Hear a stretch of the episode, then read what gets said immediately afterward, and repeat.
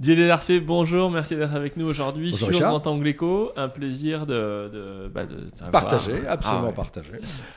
Aujourd'hui, euh, je voulais creuser avec toi un sujet sur les inégalités parce que euh, il y a quelques semaines, je suis parti euh, sur un article qui disait qu'en Suisse, 1% des plus riches avaient 44% euh, du patrimoine, de la fortune. Et euh, j'avais tweeté en disant, bah vous voyez, c'est ça qu'il faut faire. Alors que tout le monde nous dit, faut réduire les inégalités parce que euh, moins on est inégaux et Mhm. mieux on se porte. Mhm. Euh, ben, ici, on a plutôt tendance à penser que c'est un peu plus compliqué que ça et que les, les inégalités, si ça servait à rien, ben, il n'y en aurait pas, on aurait évacué le sujet. Ouais. Et donc, s'il y en a, à quoi ça sert et dans quelles conditions elles servent à quelque chose pour pas se retrouver dans une république bananière, euh, voilà, où on voit bien qu'il y a des très grandes inégalités, mais que ça marche pas vraiment. Alors, c'est quoi dans la nature déjà On voit bien que tout n'est pas égal. Ça sert à quoi les inégalités? Fondamentalement. Alors, les inégalités, fondamentalement, ça sert à avoir le système le plus efficace possible. Et tu le vois là, tu, voilà, justement, il faut pas regarder. Efficient ou efficace? Euh, ça, ça, bah, ça maximise euh, le- la création de richesse qui permet aux populations de se renouveler, par exemple. Donc ça veut dire de- d'extension de, de- du groupe, en fait.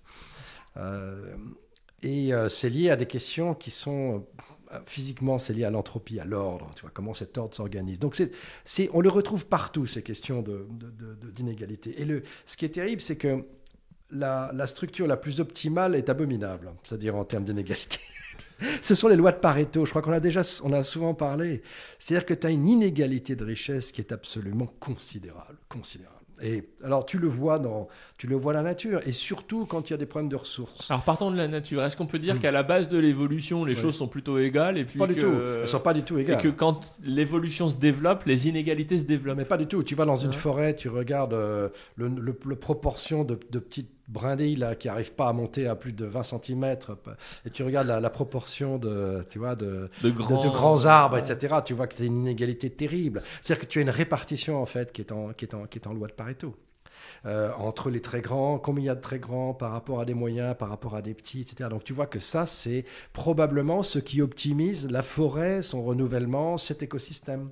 C'est la même chose dans, un, troupe de lions ou de, grands singes. Donc quand ils sont, euh, quand ils sont euh, dans des situations un peu délicates en termes de ressources, bah, tu vois que c'est le, c'est le, c'est le chef qui, qui, qui, qui- bouffe en premier, et puis quand il a plus faim, il passe au deux suivant.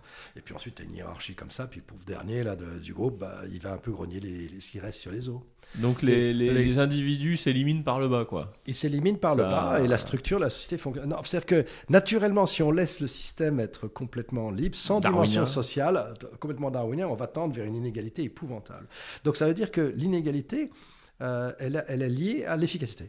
Voilà, liée à l'efficacité. Donc dire qu'un truc n'est pas efficace parce qu'il est inégal, c'est pas vrai. C'est pour des questions de euh, sociales. C'est pour des questions de cohérence de groupe qui sont qui sont euh, qui n'ont rien à voir avec euh, l'efficacité euh, cumulée de l'ensemble des individus d'un groupe. Alors on le voit aussi chez les hommes. Quand tu prends les structures qui sont les moins sociales possibles, par exemple la mafia ou je sais pas quoi, la, alors la vente de drogue, par exemple, voilà. Voilà. les organisations de vente de drogue. Alors, ça, ça a été étudié, ça c'est très amusant, ça, parce que là, tu Personne ne milite pour la fin des inégalités. alors là, là, il n'y a, il y a vraiment pas d'inégalité. Alors, il n'y a vraiment pas il y a, y pas d'égalité. il n'y a pas d'égalité du tout.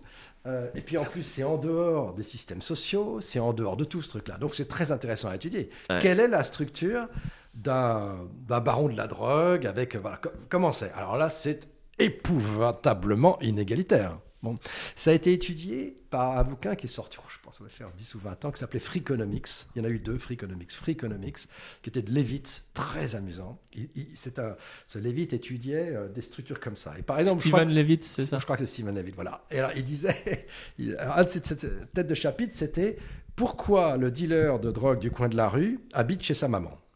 C'était la, tête du- c'était la tête du chapitre. Et c'était génial son truc. Alors, et alors, il racontait, c'est une histoire vraie, c'est qu'il y a un type qui euh, était parti, on lui avait donné, il voulait être journaliste, donc on- il était étudiant journaliste, il s'est dit, bon tiens, je vais aller interroger des gens dans un quartier un petit peu chaud aux États-Unis. Il est arrivé là-bas, il est monté dans un... Enfin, complètement par hasard, et il est tombé au QG d'un baron de la drogue. Et donc les gars, il est rentré dedans, et euh, il a commencé à interroger. Les gars l'ont évidemment attrapé. ligoté, en se demandant si c'était un policier, quelque chose. Ils se sont demandé s'il le tuait dans la nuit ou pas. Puis finalement, ils ont décidé que non, il le tuait pas. Il était rigolo. Mais qu'il était, il était rigolo, il avait l'air sympa, puis il avait là, mais qu'il était obligé, il pouvait pas repartir parce que maintenant qu'il connaissait là où c'était le QG, il devait rester. Oh, Donc, ah, voilà, bon, le gars, il a disparu de la circulation, il est resté avec eux. Il a écrit un bouquin. Non, non, il n'a pas écrit un bouquin, il, a, il, il est devenu copain avec le baron de la drogue, et puis, je sais pas, un an, ou je sais plus quelle durée après, ou 18 mois, ou deux ans après, euh, le baron de la drogue a failli se faire serrer, ou se faisait serrer par la police, et, avant de partir, il lui a donné, à lui, en disant, toi, je te donne ça, je te confie, c'était tous ses comptes, tous les comptes de son organisation, et l'autre s'est fait choper. Donc lui, il s'est retrouvé avec euh, libre, avec tous les comptes de cette organisation qui était tenue scrupuleusement par le baron de la drogue. Il s'est dit, qu'est-ce que je vais en faire? Il a été voir un professeur d'université qui les a étudiés. Et donc, on a la structure Non. parfaite. Et oui, donc, et c'est ça dont parle génial. Dans Freakonomics. Il dira comme ça. Et c'est une loi de Pareto épouvantable.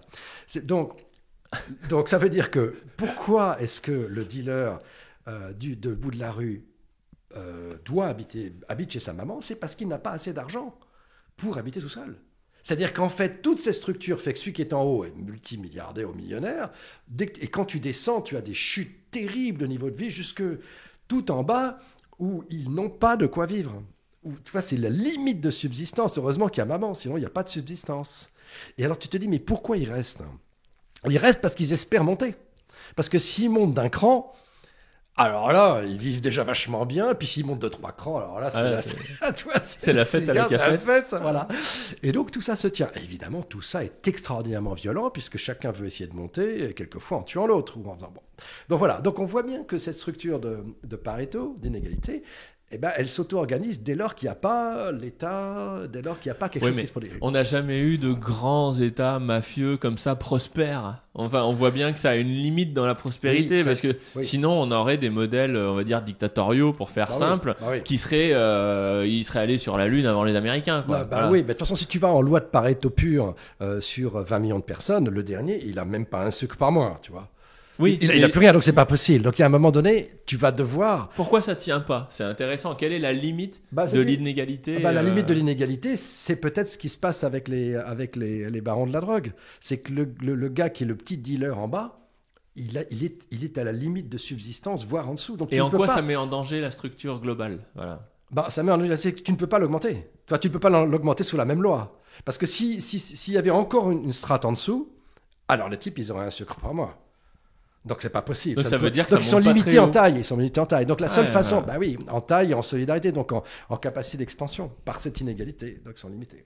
Donc ça veut dire que redistribuer une part de la richesse, il y a un équilibre à trouver Ouais. euh, entre la base de la pyramide et la hauteur de la pyramide. Quoi. Parce que si la base est trop étroite, bah, moment, c'est plus une pyramide, c'est une tour. Oui, voilà.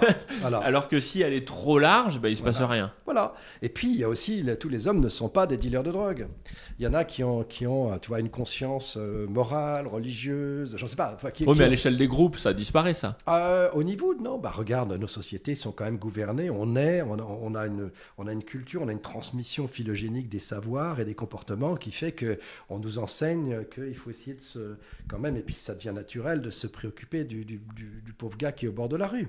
Enfin, on peut pas, n'importe quel humain, en tout cas, euh, qui se balade, qui voit un type qui est vraiment à l'agonie au bord de la rue et est émotionnellement touché. Alors, il l'est probablement de façon naturelle, puisqu'on le voit aussi chez- les animaux. Euh, on le voit même chez les singes. hein. On voit, euh, on voit euh, des, singes qui s'occupent de, bébés singes qui sont manifestement gravement handicapés. Donc, il n'est pas possible qu'ils s'en occupent, tu vois, d'un processus de sélection naturelle darwinien. C'est pas possible. Donc, et la communauté s'en occupe. Donc, donc, ça existe chez les singes. Donc, des niveaux de conscience collective sont déjà là euh, chez les singes. Alors, peut-être aussi chez d'autres animaux, hein, je ne sais pas, mais chez les singes, ça existe. Et chez les hommes, c'est évident. Donc ça veut dire qu'il y a un désir de redistribution euh, qui est pour avoir une espèce de d'harmonie du groupe et que pour chacun se sente euh, dans, ce bah, tu vois, en, en cohérence avec ses valeurs euh, morales ou, euh, euh, ou éthiques qui a été d'ailleurs complètement développé dans la théorie de la justice par euh, John Rawls, et qui dit un truc très important, c'est-à-dire qu'il dit qu'une société qui est juste doit, peut très bien avoir des inégalités, Donc tu vois, c'est très clair là-dessus. Dès lors que la croissance, de la, croissance du revenu euh, de la population, des gens qui sont les plus élevés dans la population, ne se fait pas au détriment des gens qui ont le moins de revenus. En d'autres termes, si les gens riches s'enrichissent, il faut que les gens les plus pauvres s'enrichissent. Est-ce que ça, c'est pas l'état de droit, justement? Parce qu'en fait, le problème, on voit bien, pour moi, la limite des inégalités, c'est que si ça se fait par le vol, mmh. c'est-à-dire je te prends comme ça, je suis plus riche, mmh. bah, c'est pas. On voit bien que ça a vite ses limites, parce qu'au final, le pays est pauvre, et même s'il y en a qui se croient très très riches, parce qu'ils le sont par rapport aux, gars du dessous, mmh. Ils sont rien comparés à des vrais riches dans des pays où la liberté et l'état de droit existent, quoi. Et au final, quand on met un état de droit, c'est-à-dire que tout le monde est égal devant la loi, donc devant la loi, on ne transige pas, mmh. et eh bien à ce moment-là, pour creuser ces inégalités, il faut convaincre les autres de volontairement vous donner de l'argent. Et là, dès l'instant qu'il y a la volonté et le consentement, mmh. bah, il faut être bon, quoi. Enfin, faut quand même offrir des trucs intéressants et il faut faire croître la richesse pour, euh, pour l'accumuler. Oui, mais qu'est-ce que tu veux dire? Tu veux dire que l'important c'est l'état de droit, mais il faut le définir. Tu vois, c'est pas. Euh, eh ben, on est eh, eh. tous soumis à la même règle. On peut pas tuer son voisin parce qu'il nous embête. Oui, mais on peut pas. Oui, mais d'où vient cette règle? Qu'est-ce qui, tu vois, l'état de droit est une, est une conséquence de la volonté du désir des peuples. Ce n'est pas la règle qui s'impose. C'est, c'est le droit n'est qu'un dérivé euh, écrit sur papier de ce qui correspond à peu près à ce que veulent les gens ce qui est important, c'est ce que veulent les gens, la façon dont ils veulent vivre ensemble. Tu l'écris ensuite, euh, tu l'écris, mais tu peux très bien avoir une société avec rien ou quasiment rien qui est écrit. En fait, c'est un peu l'égalité des chances, l'égalité de droit. Parce que euh, on a tous le droit de faire la même chose, et puis après, comme on n'est pas égaux, on en fait différentes choses. Mais on... Ah, l'égalité des droits, oui, d'accord. Ça, c'est oui, non. Je, qui se traduit tu parlais de l'état de droit, qui se traduit dans l'état de droit, quoi, en disant, ah. euh, vous serez tous jugés par le même bonnet avec une perruque et, et un marteau. Alors, l'égalité des droits, c'est une notion moderne, donc post-révolutionnaire, euh, parce qu'avant, bah, tu, tu, vois, les, les, titres étaient transmissibles de père en, de père en fils, hein, donc c'est une notion post-révolution française. Euh, écoute, je pense que c'est une notion très efficace. C'est-à-dire que, en fait, ce que ça veut dire, tout ce qu'on vient de parler, c'est qu'une structure, pour être une, organisation, un écosystème, pour être efficace, doit avoir une hiérarchie. Il doit avoir une hiérarchie. S'il n'y a pas de chef, s'il n'y a pas de sous-chef, ça devient un grand flanc et ça marche pas. C'est-à-dire que ça devient en fait l'incohérence totale. Chacun revendique n'importe quoi. Il n'y a, pas, a pas de structure, ça ne fonctionne pas. Comme dans une équipe. Une équipe sportive, tu vois, toc, toc, toc, tu as des gens qui ont des positions. Si chacun court dans tous les sens, ça ne marchera pas. Donc tu crées en fait une structure. Ok, on est d'accord. La structure est nécessaire à l'efficacité de, de, de l'écosystème.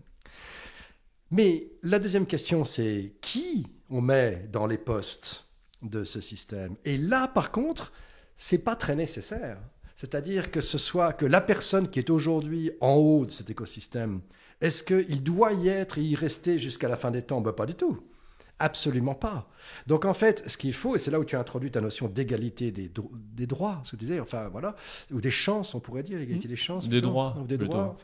Euh, c'est-à-dire qu'en fait, quand la société se renouvelle, ce qu'il faut, c'est que la structure se renouvelle aussi. Pas la forme de la structure, mais les, les personnes dans cette structure.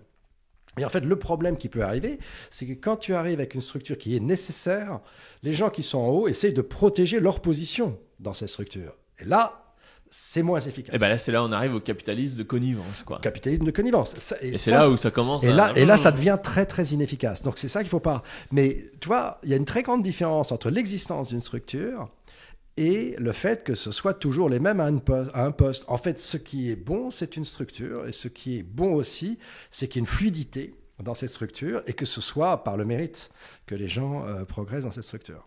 Et tu vois, c'est ce que je me dis entre la Suisse et, euh, je sais pas, le Liberia, par exemple, qui sont deux, deux euh, pays avec des grandes inégalités. Oui. En Suisse, la différence, c'est que euh, le, n'importe qui a le droit de faire à peu près ce qu'il veut dans le cadre de la loi, mais voilà, il y a une égalité des droits. Mhm. Et du coup, ben, pour devenir riche, il faut convaincre des clients de vous donner de l'argent. Donc, il faut être un peu bon quelque part. Alors que euh, au Liberia, il faut surtout avoir la massue la plus grosse, quoi. D'accord.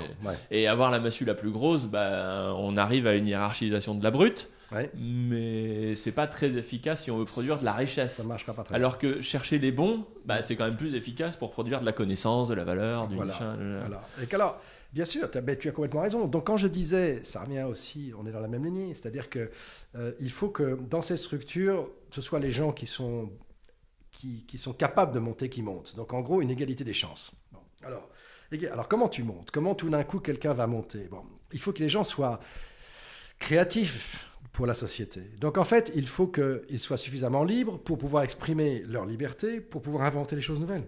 Et puis certains vont utiliser des choses nouvelles pour être plus inventifs pour les façons de les processer. Chacun a sa manière, si tu veux, dans la société. Mais ce qui est certain, c'est qu'une société figée est foutue.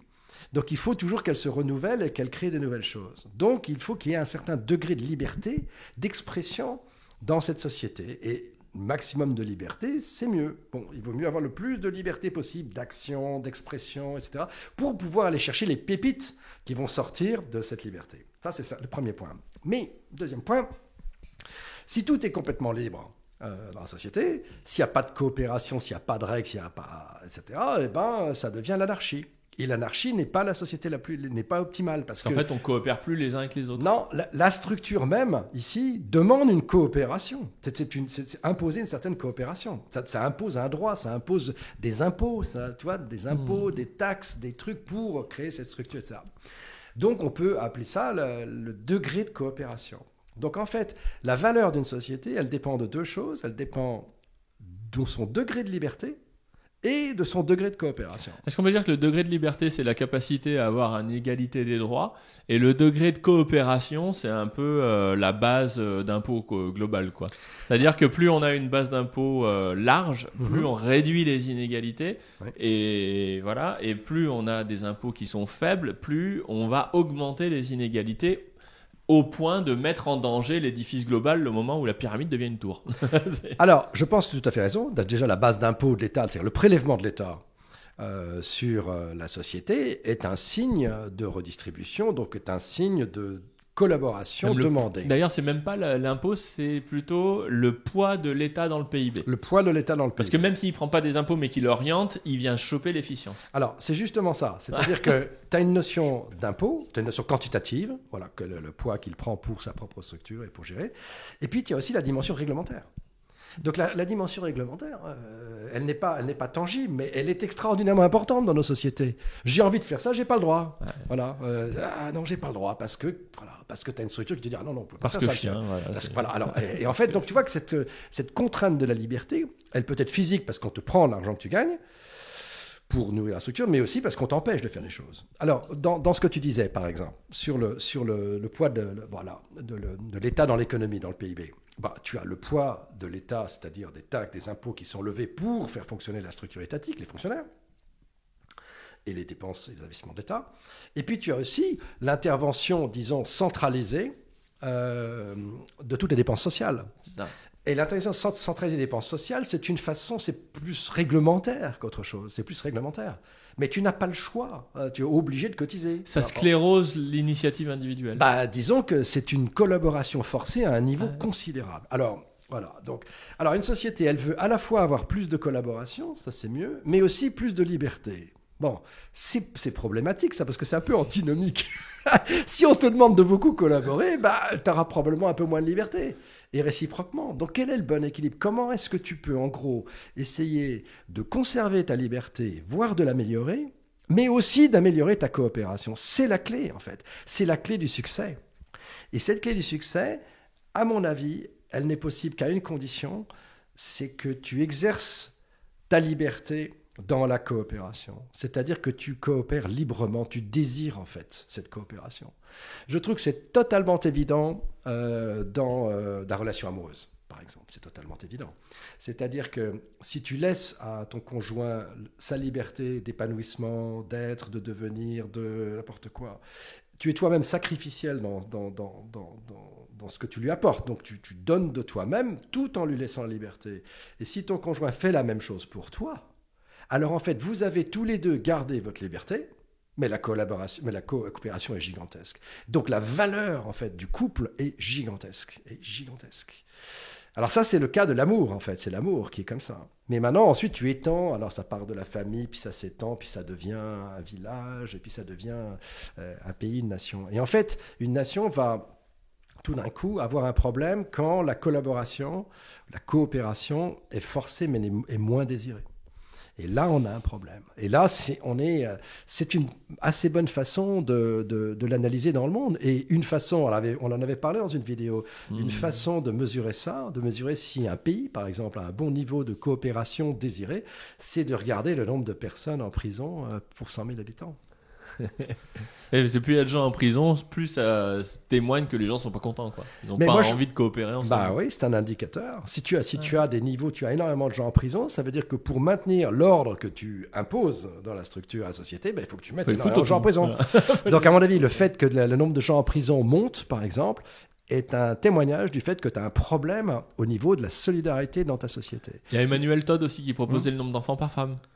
Alors, tu peux aussi le dire, ça, oui, c'est une façon de voir l'avenir. Et bon, il y a certainement aussi plein d'autres facteurs qui déterminent hein, ça, ce nombre d'enfants par femme. Mais c'est intéressant d'aller voir ces, ces, euh, ces, euh, ces indicateurs-là parce qu'ils te montrent, je pense que quand tu as un problème de coopération, quand tu as un problème, par exemple, de gens en prison ou d'autres indicateurs, tu sais quel est le problème. Et le problème, c'est que tu as trop de collaboration ou de coopération forcée. Donc, ce que tu dois faire, c'est que tu dois lâcher un petit peu euh, tu vois, le côté forcé du système pour redonner la liberté au système. Si tu veux con- continuer comme ça, c'est une des seules solutions pour essayer de t'améliorer. Sur Twitter, à un moment, il y en a qui me demandaient c'est quoi le bon niveau d'impôt et enfin de poids de l'État dans le Ouais. PIB et euh, en disant oui mais c'est compliqué si on fait plus c'est pas assez puis si on Mhm. fait moins c'est pas Mhm. et je disais 35%. Est-ce que tu prenais l'exemple de la Suisse ouais. Ouais. Bah ce chiffre entre 30 et 40% euh, du poids de l'État dans le PIB c'est Mhm. quelque chose qui ressort pas mal Mhm. d'un grand nombre euh, de cas. Est-ce que on peut se donner des indicateurs? Est-ce que on Quantitatif peut, euh, Non, non, parce que par exemple, tu vas prendre la Suède, c'est beaucoup plus important et pourtant, et il marche très bien. Et mais pourquoi? Parce que la- probablement la Suède euh, lève beaucoup plus d'impôts, a une, une Mm. approche beaucoup plus euh, sociale de son économie, euh, mais redistribue cet argent d'une façon qui est consensuelle, c'est-à-dire que les gens sont d'accord. C'est ça le grand truc. Et les patrons suédois, il n'y a pas de, de fuite des cerveaux suédois comme en France? On l'observe, ça? C'est-à-dire que les gars qui payent le plus, ils sont contents? Enfin, Mais, mais c'est un des pays les plus riches par tête d'habitants au monde. Ouais. Ils, ils fonctionnent extrêmement bien. Ils ont des entreprises. C'est un tout petit pays hein, en termes de nombre d'habitants. Ils ont des entreprises extraordinaires, des multinationales. C'est un pays qui réussit beaucoup. Ils ont maintenant des problèmes parce qu'ils ont une émigration très forte. Donc ils, ont une déstabilisation possible de, cette, de ce consensus social. Euh, c'est là où ils, vont faire face à ça. Ils vont voir s'ils vont réussir. Mais tu vois, tu ne peux, tu ne peux pas le dire. C'est qu'en fait, la relation, c'est euh, liberté divisé par un moins taux de coopération. C'est ça qui te donne la valeur totale. Liberté, un moins taux de coopération. Si tu as un taux de coopération qui monte, le dénominateur fait un moins ça diminue, donc l'ensemble augmente. Donc la, la coopération fait monter la valeur d'une société, etc. Mais en haut, tu as la liberté. La liberté fait monter aussi. Donc, la seule façon, si tu veux faire les deux, c'est d'avoir la coopération qui monte en bas, comme ça, un moins coopération fait monter euh, l'ensemble, et il faut que tu ne perdes pas sur l'alpha, c'est-à-dire sur la liberté. Eh bien, c'est ce que font les Suédois.